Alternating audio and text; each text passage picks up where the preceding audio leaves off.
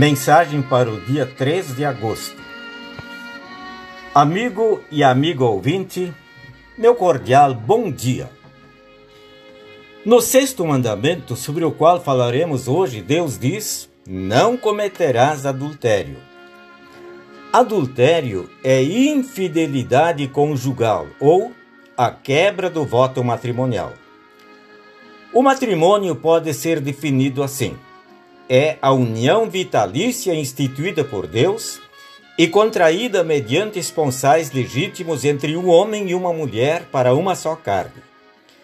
Deus instituiu o casamento após ter criado o primeiro casal, Adão e Eva, dizendo: É por isso que o homem deixa o seu pai e a sua mãe para se unir com a sua mulher, e os dois se tornam uma só pessoa.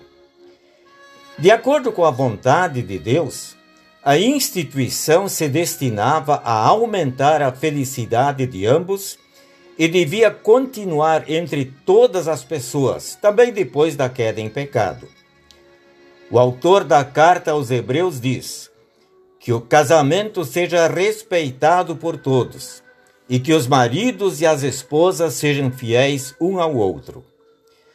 Jesus honrou o casamento com sua presença em Caná da Galileia onde também efetuou seu primeiro milagre, transformando água em vinho. Quando Deus diz no sexto mandamento: Não cometerás adultério, ele não só proíbe a quebra efetiva da promessa matrimonial, como também todos os pensamentos, desejos, palavras e atos impuros e indecentes dentro e fora do casamento. O apóstolo Paulo escreve aos membros da congregação de Éfeso, mas isso vale para todas as pessoas em todos os tempos. Vocês fazem parte do povo de Deus. Portanto, qualquer tipo de imoralidade sexual, indecência ou cobiça não pode ser nem mesmo assunto de conversa entre vocês.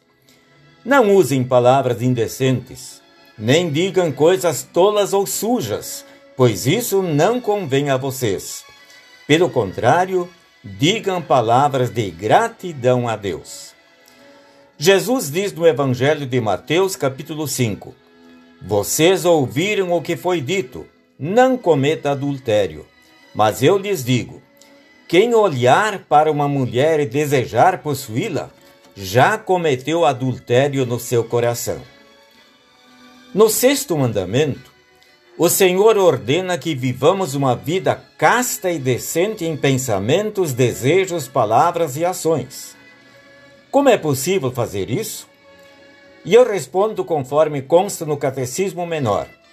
No temor de Deus, devemos combater e vencer todos os pensamentos e desejos impuros mediante a palavra de Deus e a oração, o trabalho e a temperança fugindo ao mesmo tempo de todas as ocasiões para a impudicícia e as evitando.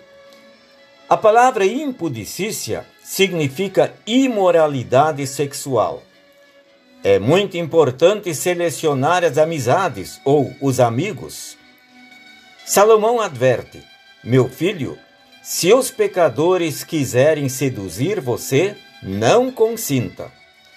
Supliquemos sempre com o salmista e rei Davi: Ó oh Deus, cria em mim um coração puro e dá-me uma vontade nova e firme.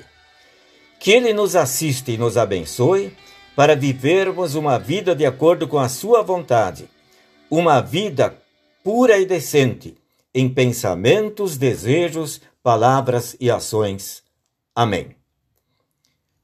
Oremos. Senhor, reconhecemos que pecamos contra ti, não vivendo assim como tu ordenas. Perdoa-nos e assiste-nos, dando-nos uma vontade nova e firme. Por amor de Jesus. Amém.